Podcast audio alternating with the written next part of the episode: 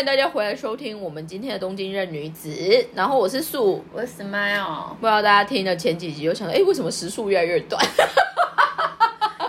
我们是精华，我们是就是快很准的切入，再加上听说，因为听说现在人喜欢快转嘛，就在快转快转收收听。是就是吸收内容这件事情。但这一今天呢，我们反而跳出来要讲另外一个，也不是另外，就是跳出来再讲一个，因为刚好最近呢，从上应该算上个月吧，好像其实有一个还蛮大的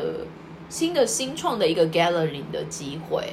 然后还有就是之前 Smile 好像也有分享有什么新创相关的单位有去访问你们公司吗？还是我我应该对对对，我们有讲啊，就是那个也不是新创工会，它就是国发会对，也不是哎、他是那个数位发展部，嗯然后他们带带团过来，他是在那个唐风下面的那个部门，那他们带来的是一般的业者吗？就一般要做一席，因为我们是哦商务嘛，电商对对电商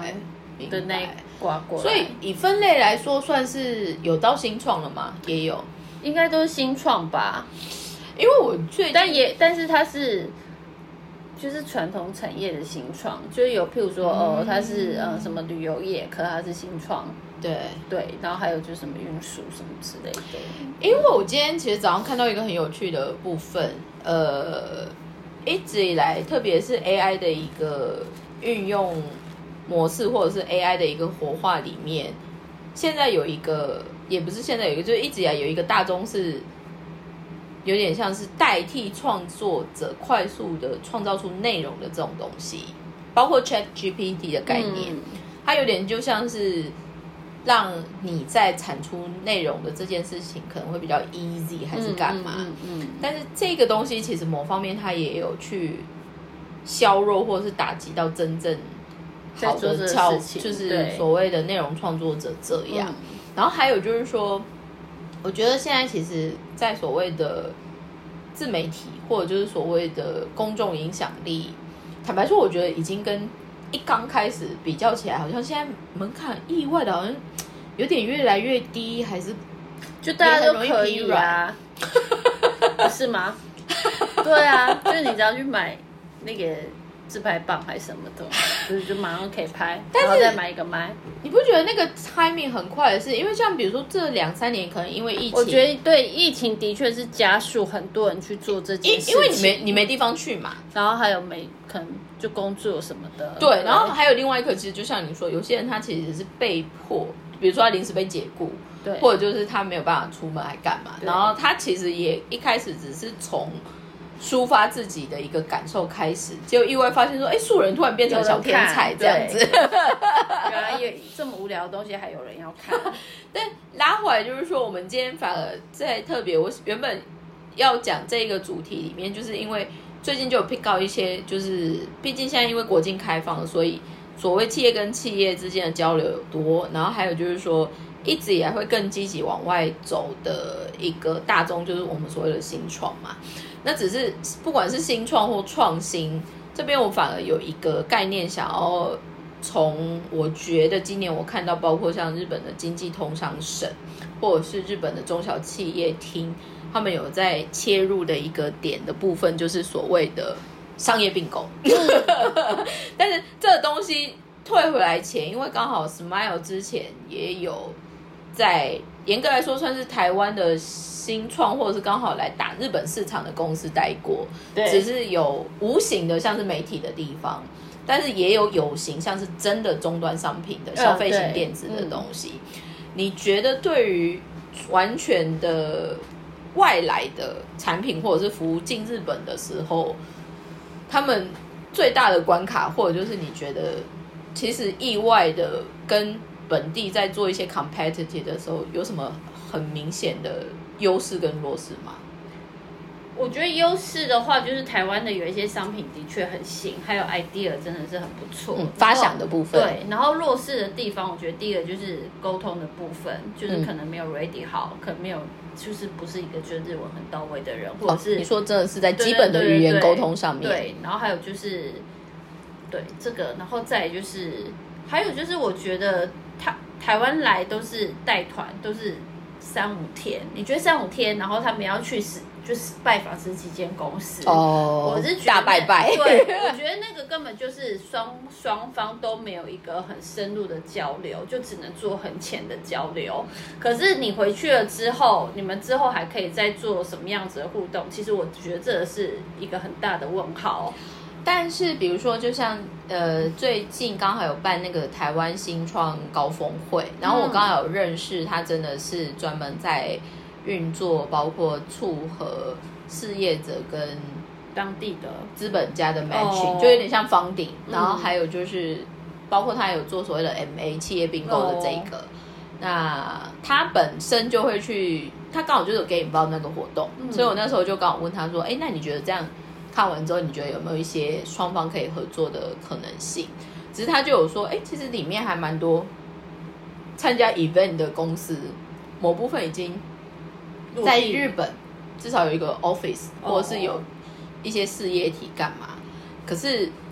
他那时候看我的，就是我们有些时候在讨论的疑惑点上面，就是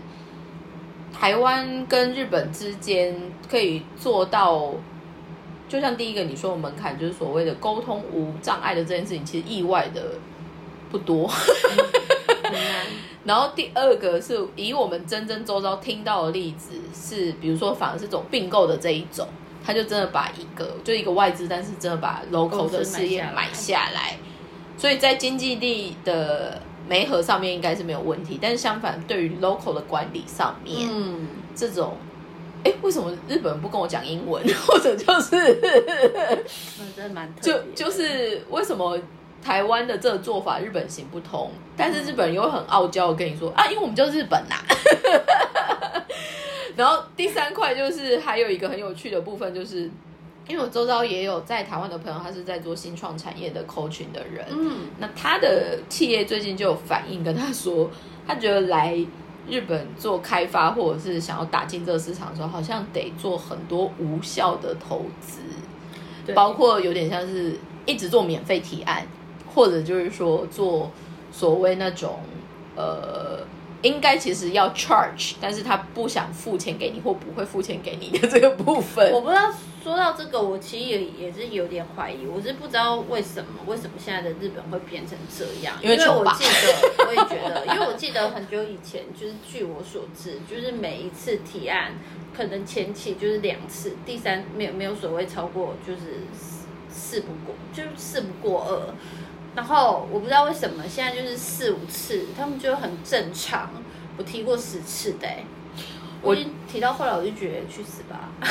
但是这个东西其实我们在另外场合自己私底下有讨论的，就是就因为这样变成很多无效的沟通，所以也会变成提案的人其实越提也会越随便，因为反正一直会被打枪嘛。还有就是说你 你很难找到，已经没有东西可以提了，因为太多消耗掉了。对，而且最好的都给你了，我不知道你还在等什么，然后，就对，他们在等奇迹。真的有可能，然后等到后来，其实就还是又变成原来的一样，就跟前几年做的又一样，因为你们每年都一直在消耗，你们的就一直花在时间的消耗上，每一次有一个很好的 timing 跟你说做这个，不赶快去做，然后最后又又回到原点。然后我我不知道哎、我是会觉得这种东西就是日本为什么就是他们现在真的就是会各种各式各样的一直要你提案，而且我甚至觉得他们可能在找的厂商也不会只有一家，我觉得他们就是一直在收集各种的资讯，然后最后没有办法决定。但是我觉得其实这反过来也有可能是因为，举例来说，现在数位时代的这一个环境，其实让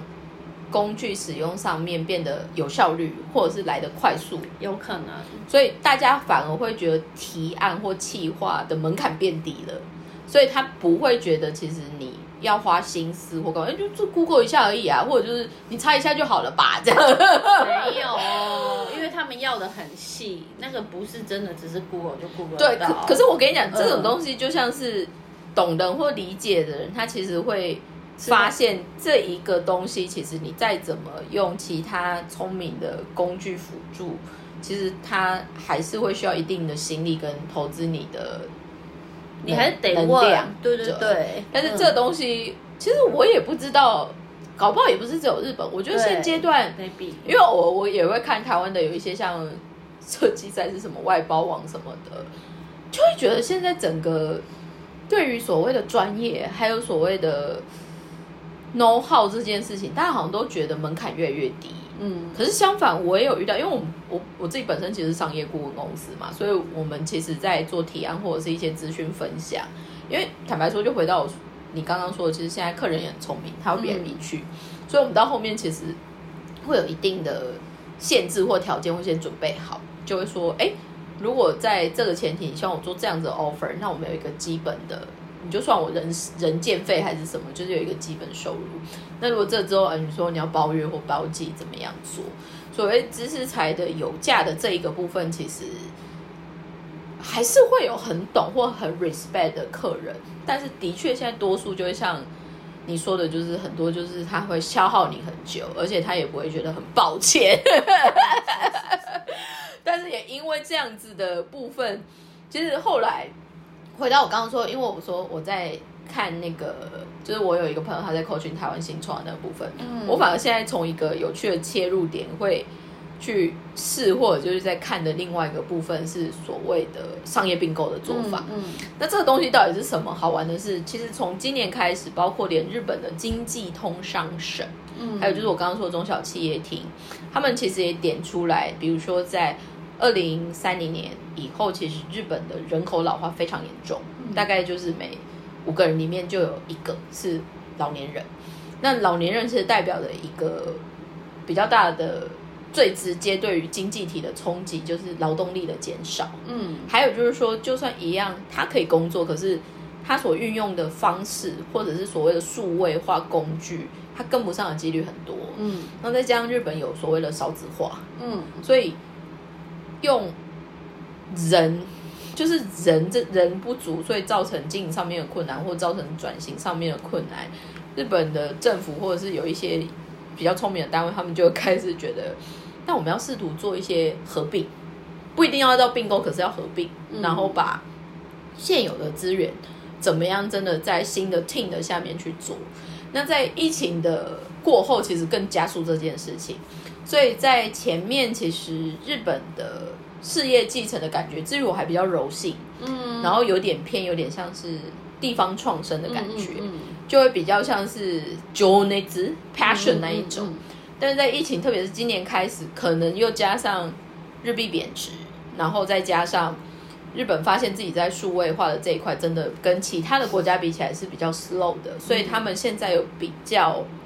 愿意去考虑跟所谓的不同文化或者是不同国家的企业去做。只是这一个最有感的，大家乍看之下都会是偏所谓的，比如说像半导体，嗯所谓的 IT，对那这一个的前提是因为它可能需要资金很大，可能几百亿、几千亿。嗯嗯那这个东西的确是现在日本国家不是每个企业可以玩的，嗯所以你看，包括像什么头绪吧，还是什么那种以前不败的公司，也不得不考虑被并购这件事情。但是这个东西其实算是很大的前提，但相反，我觉得现在的并购已经多元到，或者是规模意外的也是小到像中小企业。那以前比较 expect 跟日本人自己做并购的时候，他们很多都是在走技术股的部分。嗯那只是因为现在真的就带领到资金的问题。那我觉得今年有比较积极的部分是指包括日本，其实现在有所谓的呃事业继承或者是所谓的并商业并购相关的补助款。那还有另外一个是相关的金融机构的融资优惠。嗯那当然，这个延伸下来，比如说会有更明确的租税的优惠还是什么，只是因为昨天我说我刚好在跟就是日本专门在做并购的那个，那他们当然也会看外资投资的这个部分嘛。我们恰巧就不小心讲到了熊本的台积电，但是他的表情很福古萨兹，他就脸就没有。我说怎么样？他说因为以日本人看那个 location 或者是整个硬体环境，头头 A 就是我们说的整个的那个整顿。整顿。虽然现在以新闻看都是正面的，比如说哦国际学校开了，然后什么什么进来，但是因为熊本那个 location 本身真的也不是没有，那就是一个很偏僻的地方，叫曲阳町，其实那附近真的什么都没有。它就是真的比较偏天然资源为主，嗯，然后我我只能说，可能在一些 connection 的 build out 上面是聪明的，对，所以接下来到底是好是坏，我我觉得就是等他可以可以看看什么状况对。但相反，还有另外，我反而比较想要分面分享比较正面积极型的并购，因为我后来发现，今年初其实商业周刊里面就有写几个，但是刚好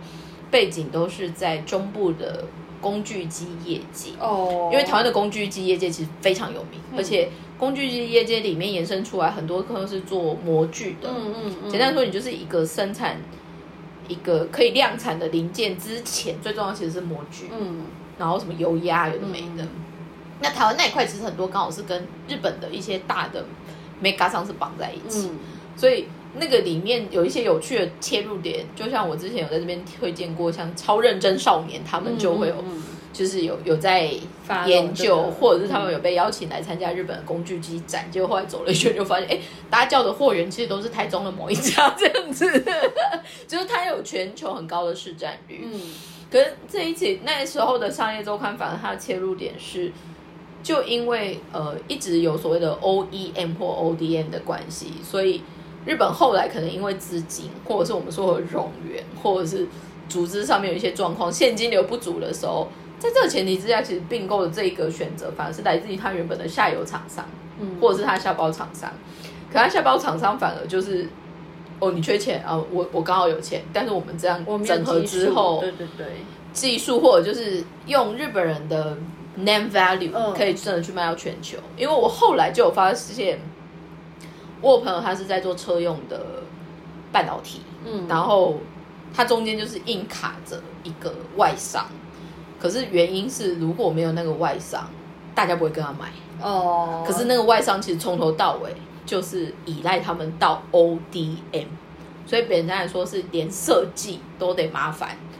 台湾的厂商搞定，然后你想得到包括一些检定啊，有的没有的一些检查，其实那个部分全部都是台湾厂商做了，所以他们之前就有发现过可能。同样的一个东西，然后它的厂商叫了，结果是送到隔壁隔壁的工厂，然后价格大概是四倍，嗯 所以这个其实就是台湾偶尔会讲说所谓的代工跟品牌的差异。嗯，那只是那一次我看商业周刊，我就觉得哦，终于有一个比较有趣的是，它是一个很明确的各取所需，而不是为了谁吃掉谁。嗯嗯那那种的并购就会是好事，嗯。但是这一个比较 ambitious 的做法，其实中国后面在国外很多布局就是这样。嗯。所以像我们的产业其实就面临到 纺织产业，其实现在很多 made in Italy，嗯，哦，其实里面都是中国人，嗯中国的沃卡桑，然后他只是最后评检是一个意大利人，嗯。但是那个除了 name value 之外，当然就是也有注税协定，嗯嗯嗯，但是在更有名，就是之前奥巴马夫妇有投一个纪录片，叫做《美国工厂》，嗯，他其实就在讲全世界中资一个非常大的车用玻璃，叫福耀玻璃。嗯。那时候就是大张旗鼓，听说他们去，应该是 Chicago 还是 Wisconsin，我有点忘了。嗯。嗯但简单来说，就是他去把以前经营不善通用的那个车厂买下来，然后号称是我要去投资美国。嗯。然后一开始也是说全部美国员工就是我都会 hire，嗯，可是以结论来说，他后面就是用很多不太好的做法，做法，包括取消工会或者是延长就是 rotation 还是什么，嗯。所以美国人都被迫不得不离开。然后他们到后面其实都偷偷的把员工运过去，中国哦员工运过去。蛮不意外的，嗯 但是这一个的部分，你就会觉得，其实商业并购的模式还有前提，它有很多可能性，也有良性的，包括最我觉得在我在我这两三年里面，我就看到一个很有趣的数据，是意大利一个很有名的眼镜光学集团，嗯。它一直以来是做宝格丽跟 Chanel 的一个代工，嗯。因为其实那种专业技术，其实品牌虽然有设计灵感，或者是它可以给 idea，可是它做不出来，嗯。所以他们都会是变成 ODM 嗯这样。他们反而就来买日本福井县的一个工厂，嗯。叫做福金眼镜工厂。嗯。可是那时候买了之后，他其实把意大利品牌里面很有名的雷朋嗯。的 Made in Japan 就是在那边做的。那嗯嗯但听说他们后来其实是谈到员工都不要开除，嗯。所以我只能说就是在挑战一个新市场，或者是做一些新的产业结构的规划的时候，其实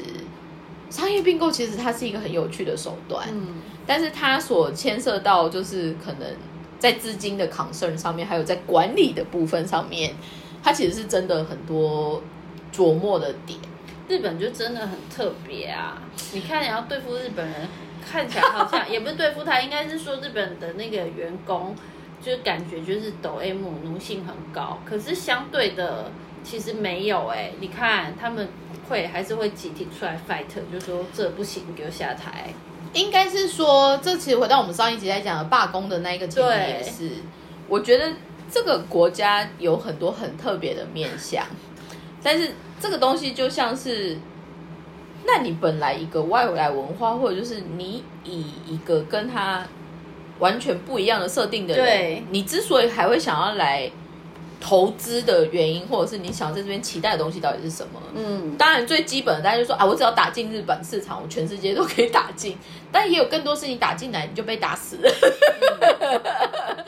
或者就是它不是那种你搞一年、三年就可以有 performance 的。很难。然后还有就是说，很多其实和呃一般台湾跟日本合作之后，有更多好像也只有专注在这样子的市场，嗯，他不会想把它延伸到全球。嗯。但这个里面又有很好玩的例子，像鼎泰丰。嗯，鼎泰丰其实一开始大家不看好，或者是圈那一一把的时候，反而是日本商社一推，是哦，所以是三菱，就是他有进去告诉他们做一些包括资金的一些整顿什么之类，哦。然后还有原物料的调节。可是你看鼎泰丰后来反而把这个 system 是推到全世界去，对，所以我会觉得，与其大家在说商业并购的这个概念，其实可以衍生出来所谓的商业合作或者是商业联盟。但是这个前提都是在于你彼此有没有在一个比较 fair 的交往模式，不要只是觉得说啊。就是你不能个卡后，或者是在台湾人的安诺，